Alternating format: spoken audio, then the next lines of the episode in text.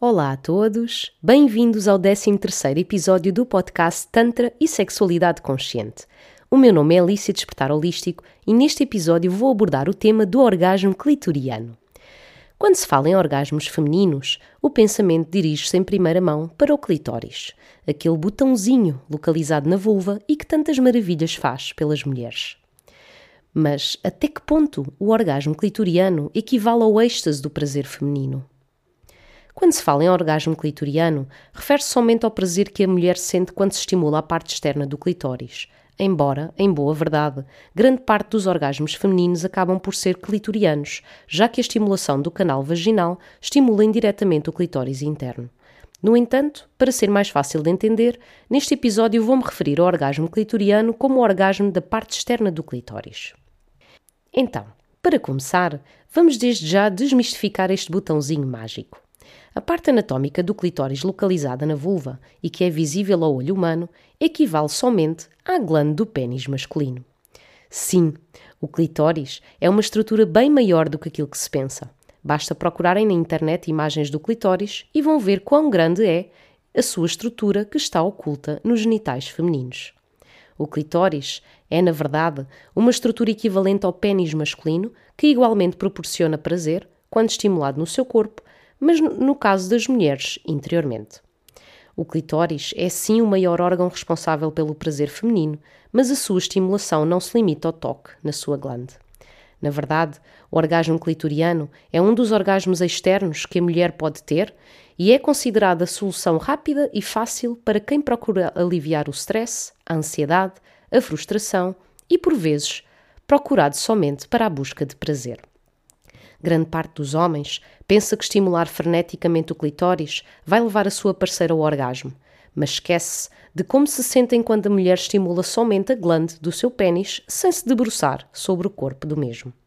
O clitóris, tal como o pênis, tem prepúcio, fica ereto, triplica de tamanho e sente choques elétricos e desagradáveis quando estimulados freneticamente.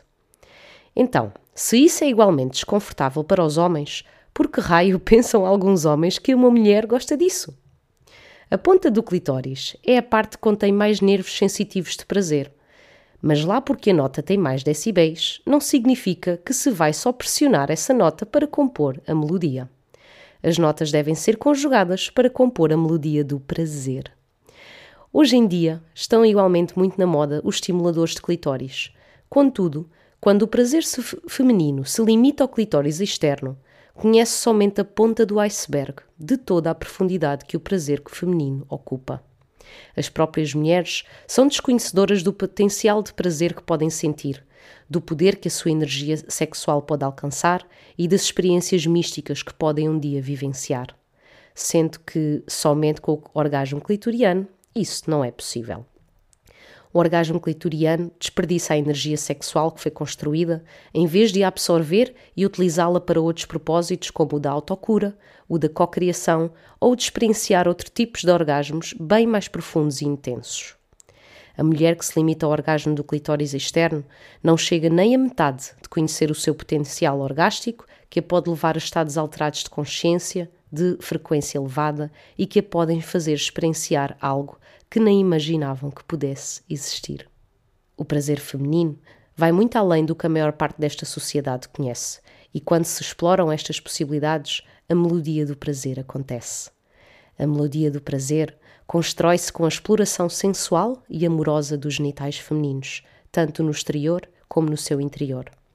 Descobrir o prazer feminino é como entrar numa caverna cujas profundezas apelam ao mergulho e aventura para se descobrir o tesouro. Mergulhar no prazer feminino pode ser uma das experiências mais profundas que um ser humano pode ter, tanto uma mulher consigo mesma, como um homem ou alguém com a sua parceira. Conhecer as profundezas do prazer pode ser das experiências mais avassaladoras que se pode ter na vida. Espero que tenham gostado deste episódio e, se assim for, peço que o partilhem com homens e mulheres que saibam que podem beneficiar destes conhecimentos. Vou deixar na descrição do episódio o contacto de e-mail para que possam fazer as vossas sugestões de temas que gostariam de ver abordados neste podcast. Gratidão por me terem ouvido e encontramos para a semana. Até lá!